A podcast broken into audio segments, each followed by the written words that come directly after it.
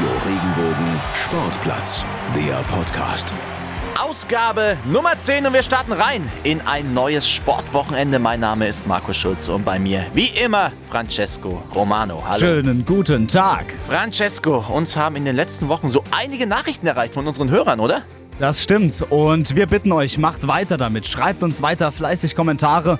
Wir wollen den Sportplatz zu eurem Sportplatz machen. Wir wollen das erzählen, was auch euch bewegt und deswegen fleißig schreiben, schreiben, schreiben. Schreibt uns auf iTunes, schreibt uns auf Facebook, auf Instagram, hört uns auf Spotify, regenbogen.de, regenbogen2.de und natürlich auf YouTube. Und ein Vorschlag war, wir sollen uns ab und zu mal ein bisschen kürzer halten und daran halten wir uns jetzt, oder? Und das machen wir auch genau und deswegen geht es jetzt weiter mit den Highlights.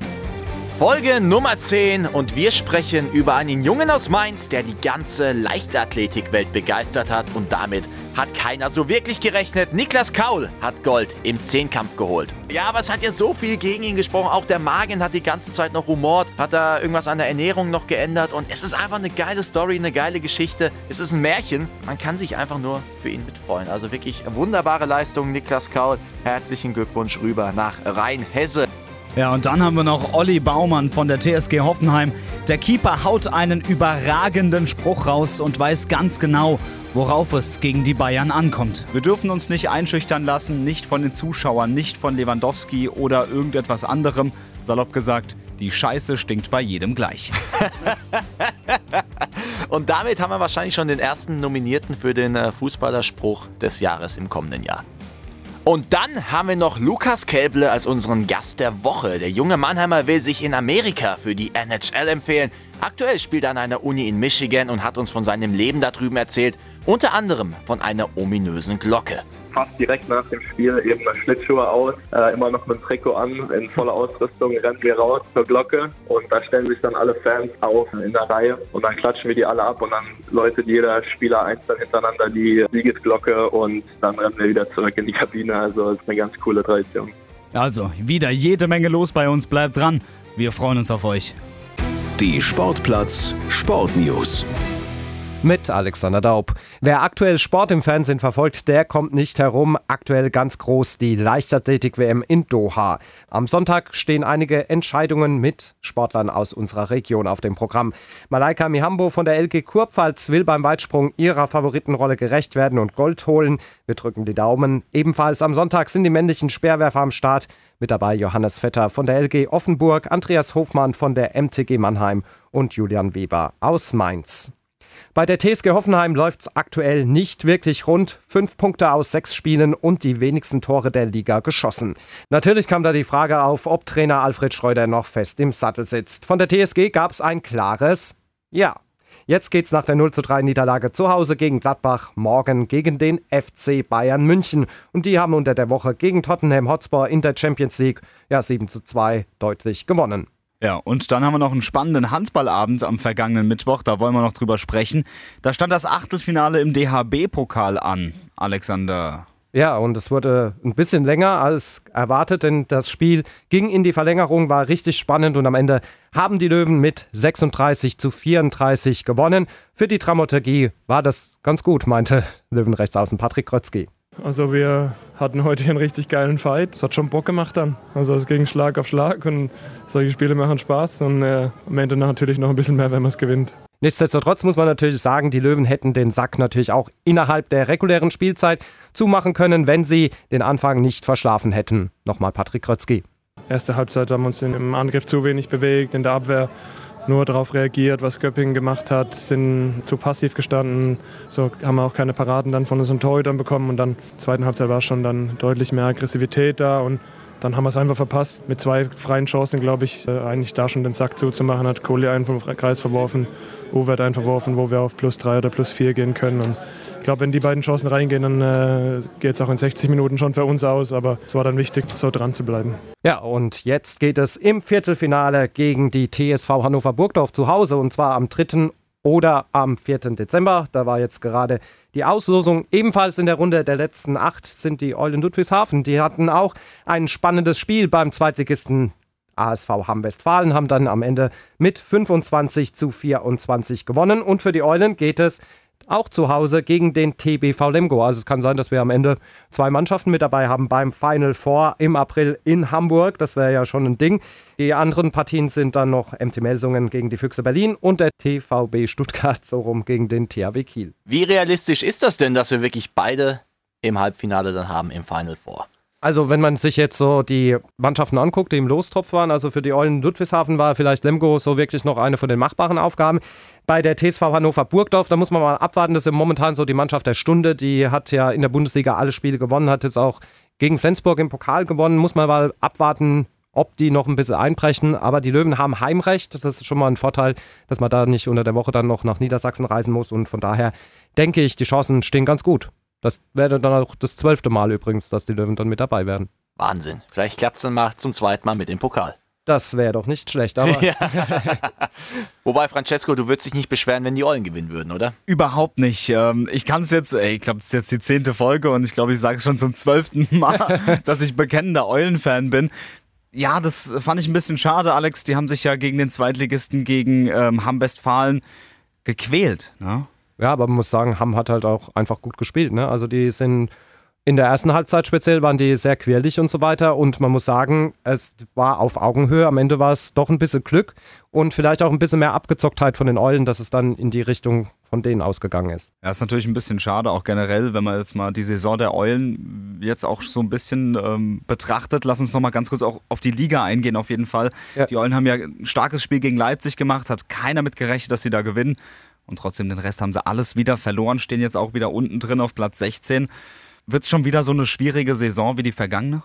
Also ich muss sagen, ehrlich gesagt, nach diesem Leipzig-Spiel und nach dem, was ich gesehen habe von den Eulen bis jetzt, finde ich es sogar ein bisschen positiver zu betrachten als letzte Saison. Ich glaube, die werden schon ihre Punkte rechtzeitig holen und müssen nicht zittern bis zum Schluss. Und die Löwen? Schauen wir mal ein bisschen weiter nach oben in der Tabelle. Ich sehe, die sind auf Platz 3, haben jetzt aber auch jetzt noch nicht diese, diese Traumsaison bisher gespielt, die sich vielleicht viele erhofft haben, jetzt wo auch eben Uwe Gensheimer zurück ist, oder? Ja, es ist ja nicht nur Uwe Gensheimer, es sind ja auch noch ein paar andere Neuzugänge und ja, man hatte so das Gefühl nach dem Sieg in Magdeburg, ja, das war ein richtig geiles Spiel, dass sich die Mannschaft so gefunden hat. Aber dann kam so das Bundesligaspiel in Melsungen letzten Donnerstag und da lief die zweite Halbzeit, naja, sagen wir mal, recht suboptimal und da hat man dann verloren und ja, das, da hat sich so der gute Eindruck wieder so ein bisschen relativiert und jetzt gegen Göppingen hat man auch so ein paar Schwierigkeiten gehabt.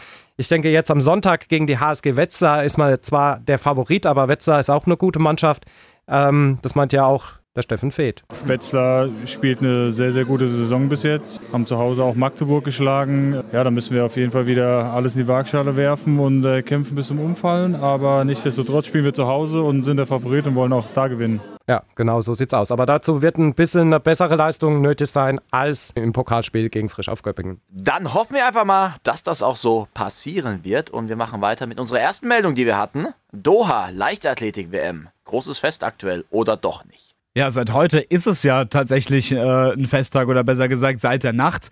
Die erste Goldmedaille ist da, Markus. Ja, ich bin heute Morgen aufgestanden, habe auf mein Handy geguckt und die App hat angezeigt Gold für Deutschland. Niklas Kaul im Zehnkampf und jetzt mal ganz ehrlich, damit hat keiner gerechnet und du findest einfach viel zu wenig Superlativen für diese überragende Leistung. Und wie sich das angehört hat bei dem Zieleinlauf von den 1500 Metern. Das haben wir nochmal für euch rausgeschnitten von den Kollegen der Sportschau.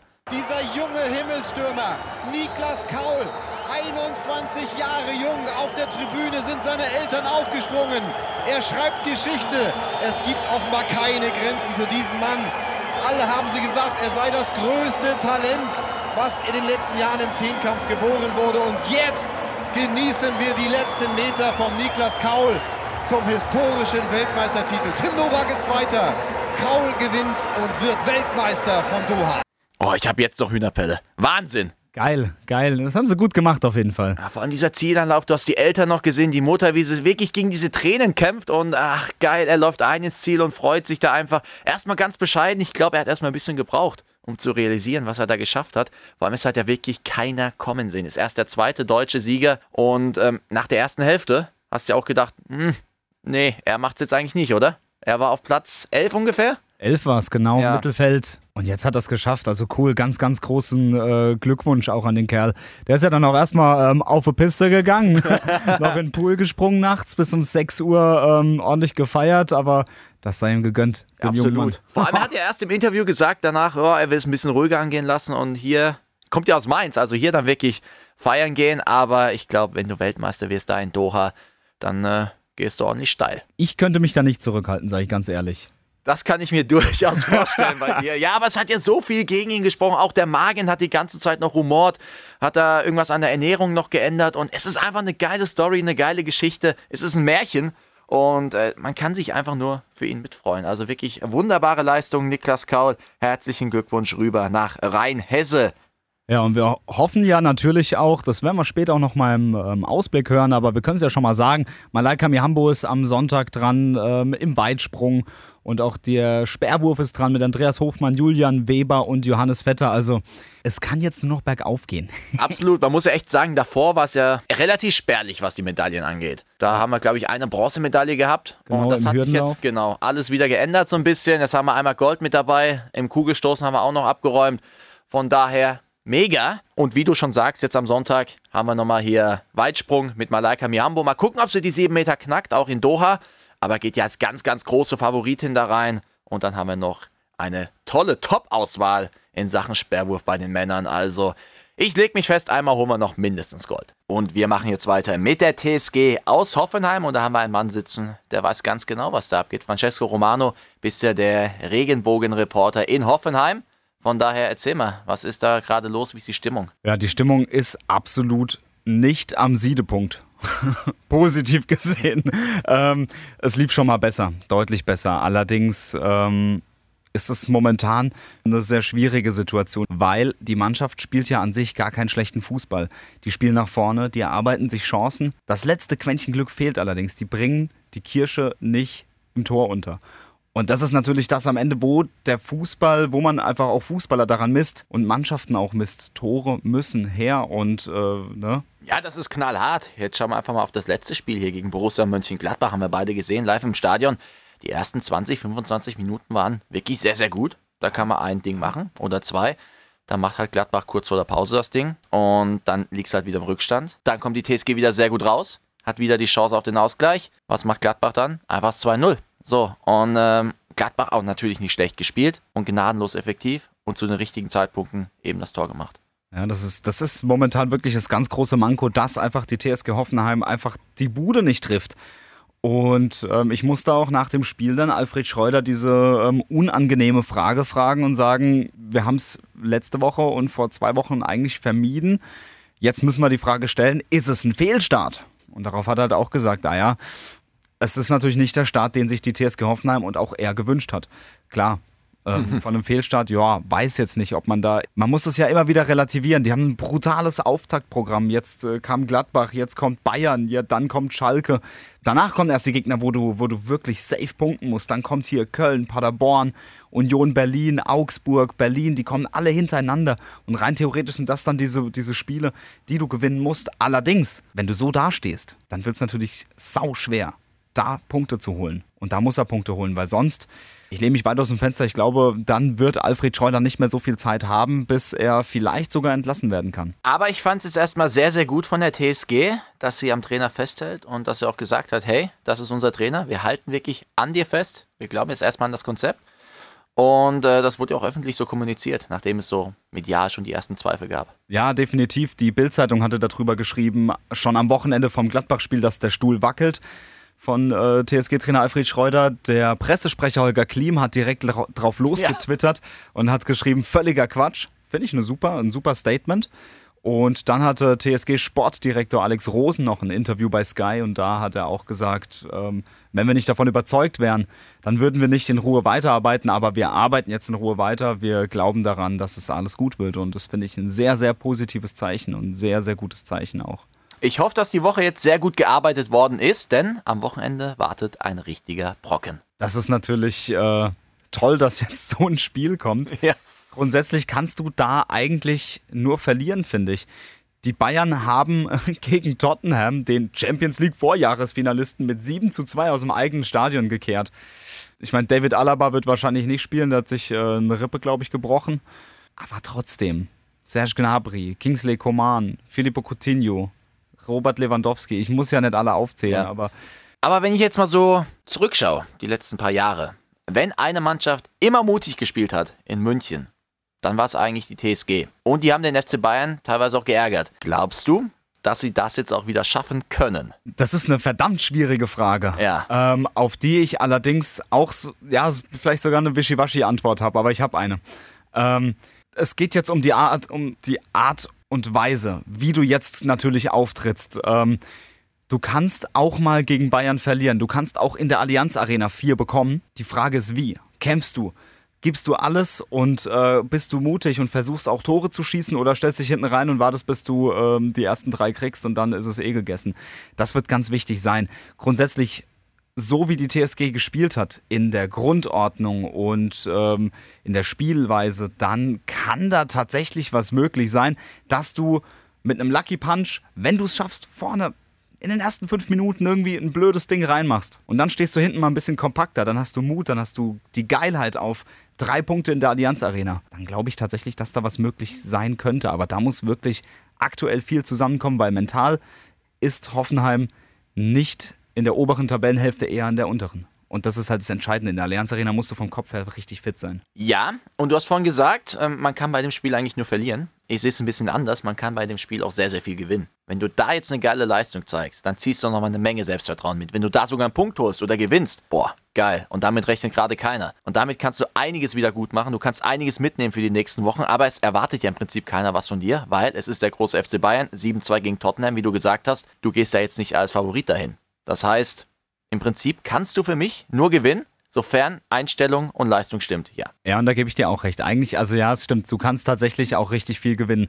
Die Chancen allerdings, dass du wirklich gewinnst, einen Punkt holst, die sind aktuell in der aktuellen Verfassung auch mental gesehen sehr gering, finde ich, für die TSG Hoffenheim. Das muss man leider so sagen.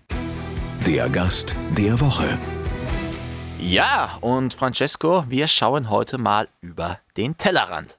Über den großen Teich quasi. Richtig, ja, uns interessiert ja so, was die Menschen hier in der Region machen. Aber das machen die ja nicht nur immer hier in der Region, sondern auch mal woanders. Und du hast es gerade schon angekündigt. Wo denn? Amerika! Sie, also, wir schauen rüber mal in die Vereinigten Staaten von Amerika. Und zwar haben wir jetzt am Apparat den Lukas Kelble. Der Lukas spielt Eishockey dort und zwar an einer Uni, die nennt sich Lake Superior State University. Und die spielen dort in der NCAA. Das ist quasi, ja, die College-Liga dort und hat einen sehr, sehr großen Stellenwert.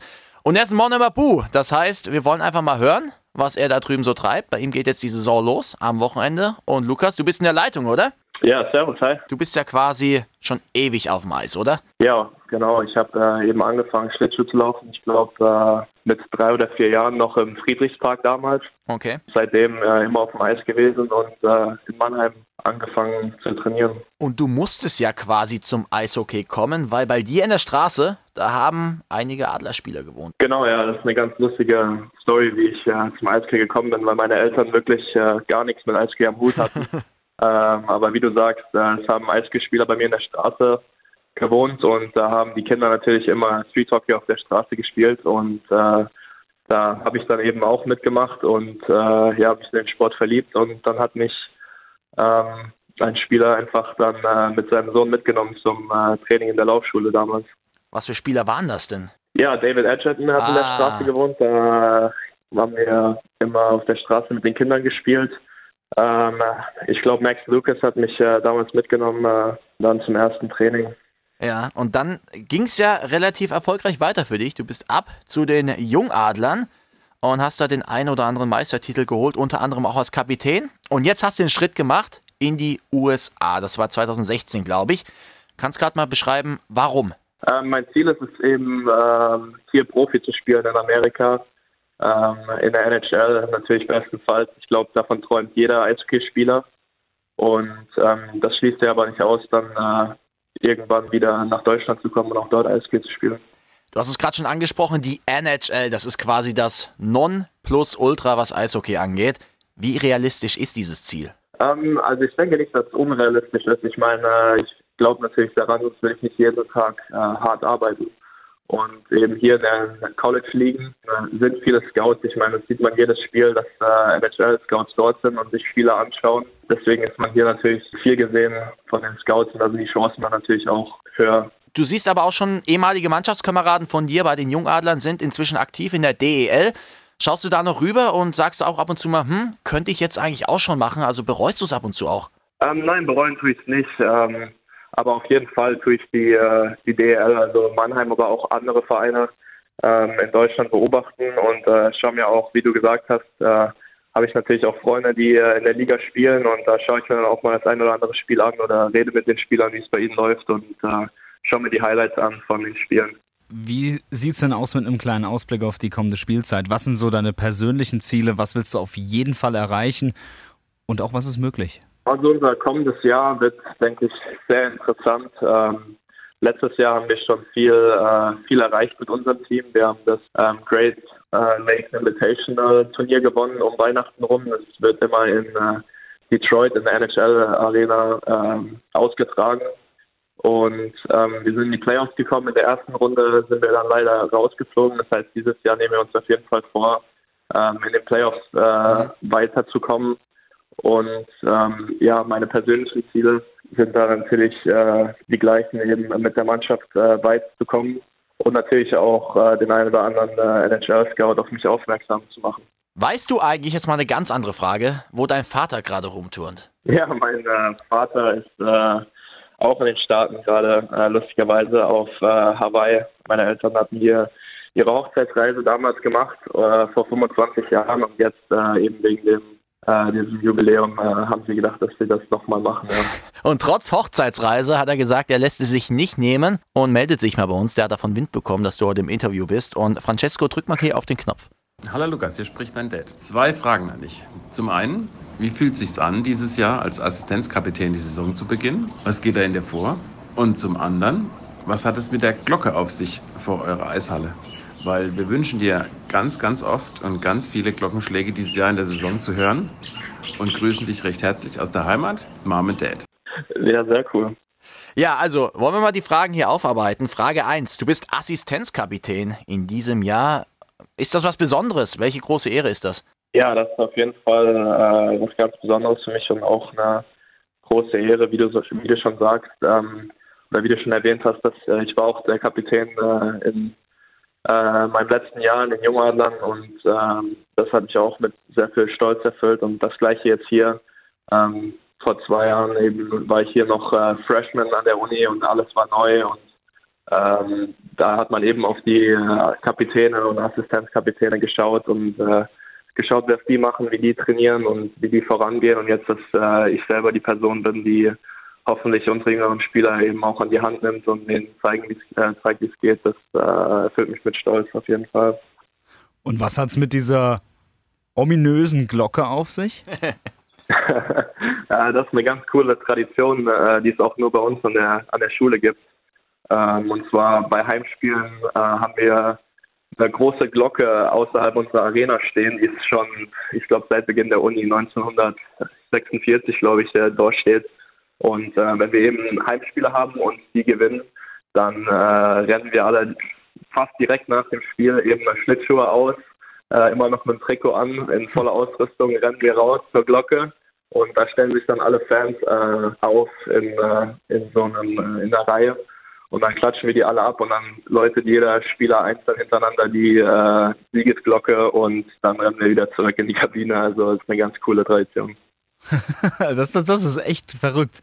Das kennt man gar nicht. Ja. Wahnsinn. Wie viele Ja. Fans habt ihr da so da? Ich meine, in unsere Arena passen, glaube ich, 4000 Zuschauer und ja, ich würde sagen, 2.000, 3.000 sind da im Durchschnitt äh, meistens da. Und wie gesagt, die Atmosphäre ist eben cool, weil es gibt einen Teil von Fans, die wirklich schon äh, seit sehr, sehr, äh, sehr langer Zeit zu den Spielen kommen und die zuschauen. Und dann sind eben auch, gibt es sogar eine eigene Section für die ganzen äh, Studenten, die dann eben auch äh, gute Stimmung machen bei den Spielen. Ja, lass uns doch einfach mal quatschen über das Leben da drüben. Und Francesco, wir haben noch eine Frage bekommen, oder? Wir haben natürlich noch eine Frage bekommen und äh, die kommt von ihm hier.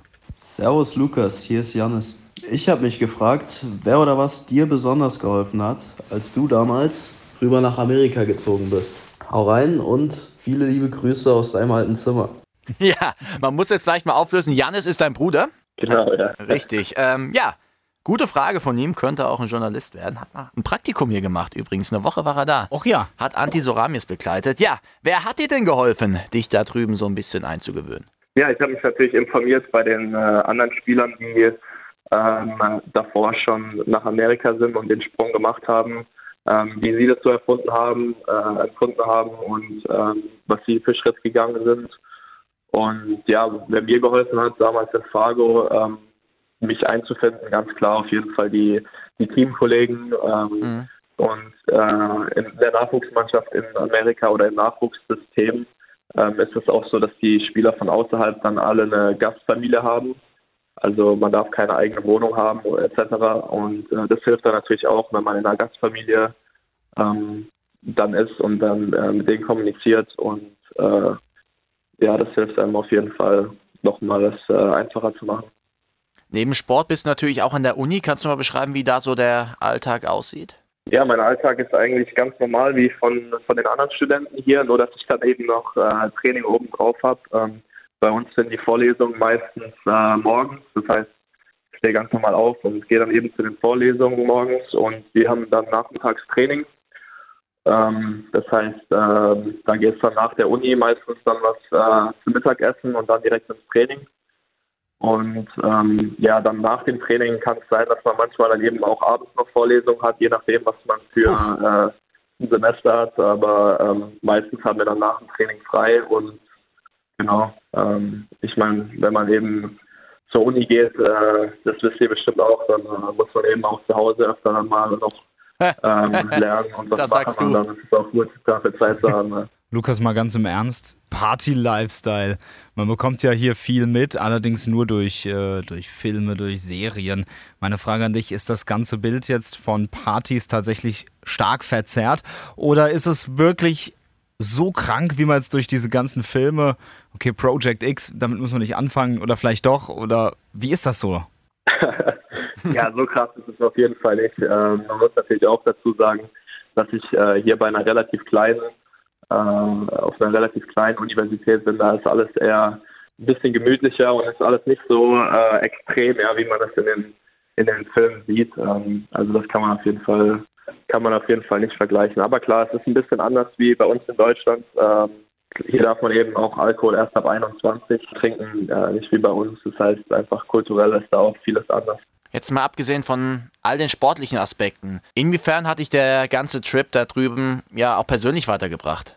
Ja, ich würde sagen, dass er mich äh, sehr persönlich weitergebracht hat. Ich denke, ich habe eine große Entwicklung gemacht und ähm, das habe ich mir auch immer im Hinterkopf behalten, damals, als ich den äh, den Sprung in die USA gewagt habe, ähm, weil da war ja alles noch sehr unsicher. Ich war zwar gedraftet eben zu diesem ähm, Nachwuchsteam, aber das heißt auch noch nicht, dass man dort spielt, sondern da muss man sich trotzdem noch beweisen und ich wusste auch noch nicht, dass ich zur Uni komme. Eben so ein äh, Stipendium muss man sich eben auch noch erarbeiten. Aber ähm, was ich mir eben auch immer gesagt habe, nach dem einen Jahr, falls es irgendwie nicht geklappt hätte oder falls ich äh, nicht viel gespielt hätte, kann ich ja eben immer wieder nach Deutschland zurückkommen und einfach die Erfahrung, die ich in dem einen Jahr äh, gemacht hätte, ist ja schon ähm, lebensverändernd, würde ich sagen. Und äh, das hat mir dann auch ein bisschen geholfen, so den Druck wegzunehmen, ähm, weil ich eben äh, einfach die auch menschlich gesehen, es einfach eine Riesenerfahrung ist, hier rüberzukommen. Man macht neue Freunde, ähm, man lernt neue Menschen kennen, man sieht einfach auch, wie in einem anderen, äh, wie im anderen, in einem anderen Land die Dinge sind und kann das dann eben vergleichen äh, mit, mit uns zu Hause. Gibt es da so ein Erlebnis, wo du sagst, bam, genau deswegen bin ich jetzt hier rübergekommen in die Staaten? Das ist so der Zeitpunkt, wo ich gedacht habe, ja, das ist es. Ja, das würde ich sagen. Ähm, mein erstes ähm, Spiel hier für die Universität, ähm, das war so der Moment, wo ich mir gedacht habe, wow, ähm, jetzt bin ich wirklich hier, weil bei den Jungadlern eben, wo wir die Turniere in Amerika hatten, habe ich mir dann äh, gedacht, ja, das will ich auf jeden Fall machen oder hierhin, hierhin möchte ich es schaffen. Und ähm, ja, dann, wo ich das erste Spiel hatte und ähm, die erste Erfahrung von einem College-Spiel eben mit den Studenten äh, am Zuschauen und mit den ganzen Fans, da habe ich auf jeden Fall gedacht, so ja, das, hm. das ist es, warum ich äh, hier rübergekommen bin. Und wir haben noch eine letzte Frage von ähm, Ja. einem Bekannten von dir. Ja, den kennst du sehr gut. Ähm, lass einfach mal Okay. abspielen. Ja. Hallo Lukas, hier ist der Sam. Ich habe zwei Fragen an dich. Und zwar, was würdest du beruflich machen, wenn du kein Eishockeyspieler geworden wärst? Und wenn du ein Superheld wärst, welche Superkraft hättest du gerne? Ja, erstmal zum Auflösen, das war Sam Soramies, spielt bei den Adlern und bei den Heilbronner Falken. Und mit dem warst du ja lange aktiv bei den Jungadlern. Genau, ja, das ist ein, äh, ist ein guter Freund. Ich muss gerade ein bisschen schmunzeln. Ja, bei der ersten Frage, ähm, was wir nicht, was äh, ich nicht, was ich machen würde, wenn ich kein Eishockey spiele. Ja, da haben wir öfter drüber geredet. Ja.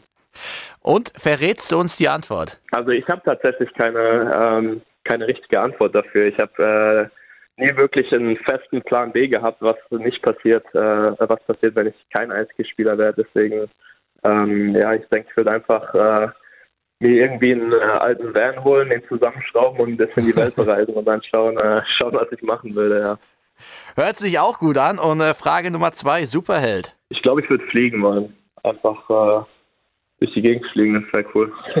Wäre definitiv nicht schlecht. Kannst du dir noch ein bisschen Gedanken machen? Ich glaube, ihr seht euch immer so über Weihnachten, oder? Genau, ja. Über Weihnachten äh, habe ich meistens ein bisschen Zeit, eine Woche oder ein bisschen mehr, wo ich dann äh, nach Hause kommen kann. Der Sam, der spielt ja schon bei den Adlern, auch bei den Profis. Der hat in der ausverkauften SAP-Arena schon ein bisschen auf dem Eis gestanden. Ist das auch nochmal ein Traum von dir, da wirklich zu Hause in der heimischen SAP-Arena einzulaufen?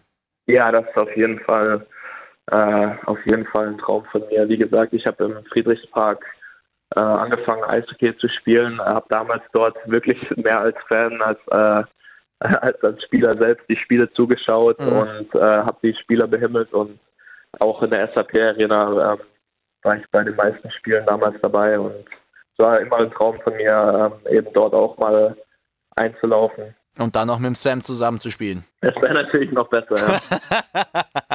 Gut, dann äh, wäre ich quasi durch. Francesco, hast du noch was? Äh, meiner Meinung nach wäre er entlassen. Ja. Also, Lukas, vielen, vielen Dank dir, dass du dir die Zeit genommen hast und mit uns gequatscht hast. ja. ja klar, vielen Dank euch. Es kann nur einen geben. Der Verein der Woche. Und der kommt aus Portugal, Francesco. Ja, das ist zwar nicht Südwesten, aber wenn wir jetzt auf die Landkarte gucken, ist ja eigentlich doch schon Südwesten. Vielleicht nicht mehr Deutschland, aber okay. Kommt drauf an, von wo du drauf guckst. Genau. Ja. auf den Maßstab kommt's an. Richtig. Aber es ist eine Riesenstory, deswegen haben wir gesagt, wir nehmen sie rein. Erzähl mal. Also, der FC Famalicão. Ich habe mich oftmals verlesen, weil ich irgendwo erst, erst an Familie gedacht habe. Aber das Stichwort Familie, das trifft anscheinend doch ganz gut, weil der FC Famalicão ist Aufsteiger. Nach 25 Jahren haben sie es mal wieder geschafft, in die erste portugiesische Liga ähm, aufzusteigen. Und die haben einen riesen Umbruch gehabt. Ähm, die haben jetzt einen neuen Trainer, der heißt João Pedro Sousa und der war noch nie Cheftrainer. 23 neue Spieler. Davon haben die keinen einzigen Cent an Ablöse gezahlt. Und Markus, wo steht dieser Verein nach sieben Spielen? Ganz oben und ich finde das überragend. Also, Tabellenplatz Nummer 1. Also wirklich überragend. Das ist echt geil, geil, geil. Sechs von sieben Spielen haben die gewonnen. Darunter auch ein 2 zu 1 Sieg gegen Sporting Lissabon, die sind Zweiter. Ja. Und das sogar dort, bei Lissabon. Ähm, Hut ab, ehrlich. Und wir haben nochmal geguckt, die drei wertvollsten Spieler. Das fand ich eine sehr interessante Geschichte. Ähm, das ist Uros Racic, kenne ich nicht, aber ähm, der ist geliehen von Valencia. Dann haben wir noch Diogo Concalves, der ist auch ausgeliehen. Und Nejuin Perez, der ist auch ausgeliehen. Das sind die drei wertvollsten Spieler. Sehr interessantes Modell. Ich glaube, die haben sieben oder acht Spieler ausgeliehen und sehr viele ablösefrei geholt. Krass, dass du es so schaffst. Und Ein Trainer, der noch nie Cheftrainer war. Geil, cool. Freut Ja, es mich voll. spricht im Prinzip alles gegen den Verein, aber das sind ja quasi die Stories, die den Sport so ausmachen. Das sind Ja. so die kleinen Stories, auf die man noch wartet. In dieser Welt voller Geld und Macht und was weiß ich. Da wirst du eben diesen kleinen Zwerg sehen, der hier einen riesen Aufstand leistet und dann sowas erreicht. Und da denke ich mir, geil. Deswegen gucke ich eigentlich noch Fußball. Genau wegen sowas hier. Definitiv. Würde mich auch wahnsinnig freuen, wenn die weiterhin oben dabei bleiben. Ich halte es jetzt mal für relativ unwahrscheinlich, dass sie im Meisterschaftsrennen tatsächlich eine große Rolle spielen. Ich würde mich aber freuen, wenn die es ein bisschen spannend machen, da oben dabei sind und äh, vielleicht sogar ähm, irgendwie unter die ersten fünf kommen am Ende vom Tag. Das wäre cool. Du, wer weiß? Keine Ahnung. Vielleicht quatschen wir in einem halben Jahr nochmal über die. Du, ich würde mich freuen. ja. Also herzlichen Glückwunsch an den FC Famaligau. Ihr seid unser Verein der Woche. Das ist unser Spruch der Woche. Und jetzt sprechen wir nochmal über die TSG Hoffenheim in so kurzen Abständen, aber das ließ sich jetzt nicht vermeiden, Markus. Unvermeidbar, absolut unvermeidbar und das absolut zu Recht. Francesco, hau raus. Oliver Baumann, der Torhüter der TSG Hoffenheim, der wahrscheinlich auch im Blickpunkt stehen wird morgen. Also ja, wird er. Ja, wird er. er wird auf jeden Fall was zu tun bekommen. genau. Oliver Baumann hat äh, zu Amazon gesagt, wir haben die Erfahrung gemacht, dass wir den Bayern wehtun konnten, wenn wir mutig waren. Wir dürfen uns nicht einschüchtern lassen, nicht von den Zuschauern, nicht von Lewandowski oder irgendetwas anderem. Salopp gesagt, die Scheiße stinkt bei jedem gleich. Und damit haben wir wahrscheinlich schon den ersten Nominierten für den äh, Fußballerspruch des Jahres im kommenden Jahr. Definitiv. Aber Markus, er hat vollkommen recht. Mutig, ja, das habe ich auch vorhin gefordert oder auch gesagt, wenn eine Mannschaft in der Allianz Arena mutig aufgetreten ist in den letzten Jahren, dann war es die TSG aus Hoffenheim und das fordert er für das Spiel jetzt auch auch ein richtiges Zeichen, trotz der aktuellen Situation.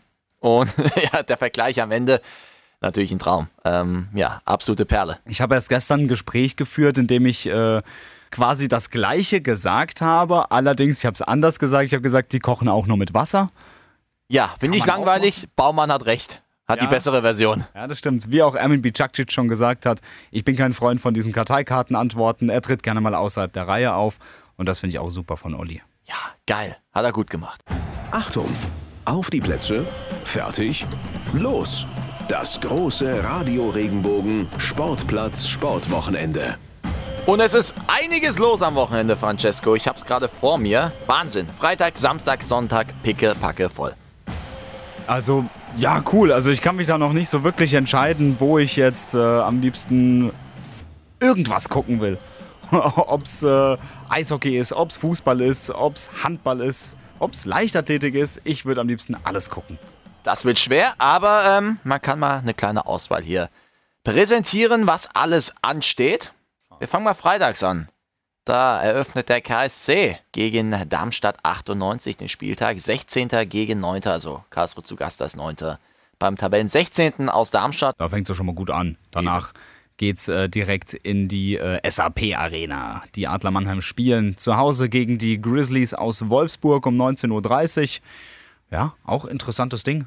Gegen äh, Pavel Groß gegen seinen Ex-Verein. Richtig. Bisschen Brisanz dabei. Sehr schön. Und äh, Wolfsburg waren ja immer geile Duelle. Vor allem als noch Pavel Groß da an der Bande stand. Aber ja, ich freue mich drauf, definitiv. Und weiter geht's am Samstag. Der SV Sandhausen empfängt Erzgebirge Aue um 13 Uhr im Hartwald. Ja, Leckerbissen für jeden Fußballfan. Sandhausen, Aue, ja. Ähm, aber man muss auch sagen, Platz 8 gegen Platz 4. Ähm, kein Spiel, was jetzt so schlecht ist. Ja, das war auch kein Scherz von mir. Weiter geht's, der Waldhof. Nach dem 1-1 gegen Hansa Rostock zu Hause. In der letzten Woche geht's jetzt ins Rheinland nach Köln. 14 Uhr Anpfiff dort gegen Viktoria Köln. Ich, ich wünsche dem SV Waldhof Mannheim, dass sie tatsächlich äh, gewinnen. Ich will ich habe mir das so in meinem Kopf schon vorgestellt, wie das wäre, wenn die aufsteigen würden. Ich fände es ganz witzig. Halt den Ball flach, Mensch. Wenn die das hören, die drehen sofort das Radio aus. Oder mache das Handy aus oder keine Ahnung, wie sie es hören. Ja, okay.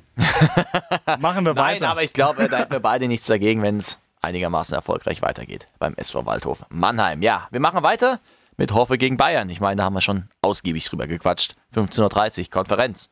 Ganz kurzer Programmtipp vielleicht noch. Äh, hört rein bei ähm, Radio Regenbogen ab 15.30 Uhr. Ähm, ich bin in München vor Ort und ähm, wir machen auch so eine kleine Konferenz, weil wir eben auch noch das zweite Spiel haben, nämlich Freiburg gegen Dortmund. Da ist unser Kollege Arne Bicker vor Ort und wir werden ähm, euch auf Radio Regenbogen so ein bisschen ähm, ja, durch den äh, Sporttag am Samstag führen. Ja, du hast es gesagt, Freiburg gegen Dortmund, das ist der dritte gegen den achten. Normalerweise hast du gedacht, das ist andersrum hier. Freiburg achter, Dortmund dritter, aber nein, äh, Wahnsinn, was der SC Freiburg da aktuell macht. Phänomenale Saison bisher. Sehr, Wirklich sehr geil. phänomenal. Es freut mich so richtig. Und ähm, die haben Potenzial, da auch tatsächlich diese Saison, finde ich, ähm, die Überraschungsmannschaft zu spielen und ähm, sich da oben auch so ein bisschen festzubeißen. Vielleicht nicht auf Platz 3, vielleicht nicht auf Platz 4, aber vielleicht auf Platz 5 mit den Spielern, die die da vorne drin haben. Und da sitzen ja die meisten Spieler noch auf der Bank. So ein Luca Waldschmidt, Vincenzo Grifo, die sitzen ja auf der Bank einfach.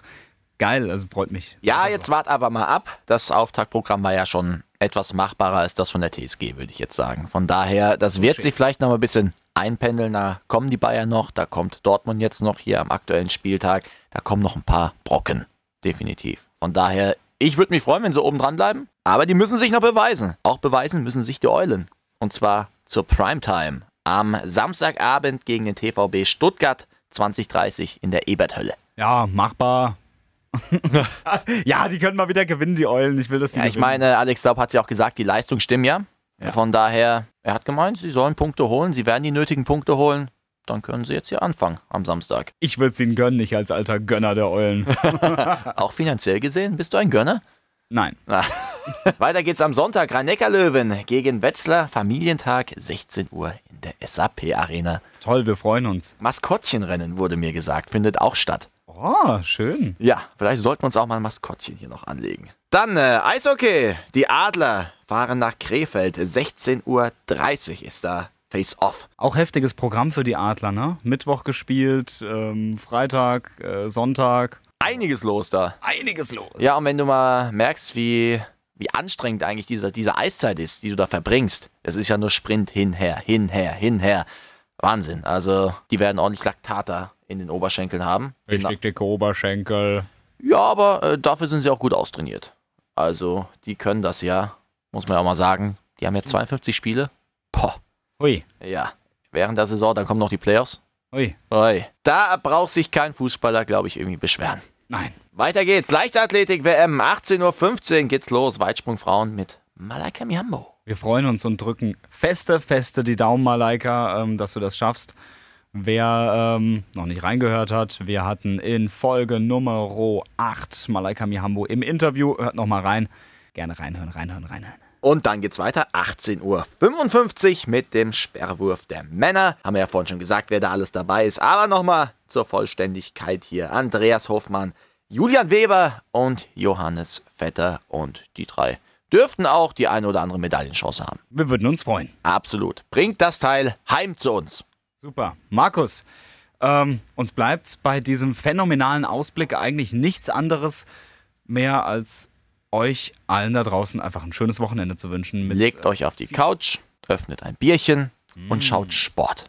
Super. Sehr gut. Ich werde es jetzt machen. Ja, definitiv. Ich bereite mich vor aufs, äh, aufs äh, Spiel äh, Hoffenheim-Bayern Sehr gut. und ähm, schaue mir jetzt gleich auch ähm, Darmstadt gegen Karlsruhe an. Dann dir viel Spaß, euch viel Spaß und macht's gut. Ein schönes Wochenende. Auf Wiedersehen. Liken, bewerten, weiterempfehlen. Radio Regenbogen Sportplatz, der Podcast. Wenn dir der Podcast gefallen hat, bewerte ihn bitte auf iTunes und schreib vielleicht einen Kommentar. Das hilft uns sichtbarer zu sein und den Podcast bekannter zu machen. Dankeschön.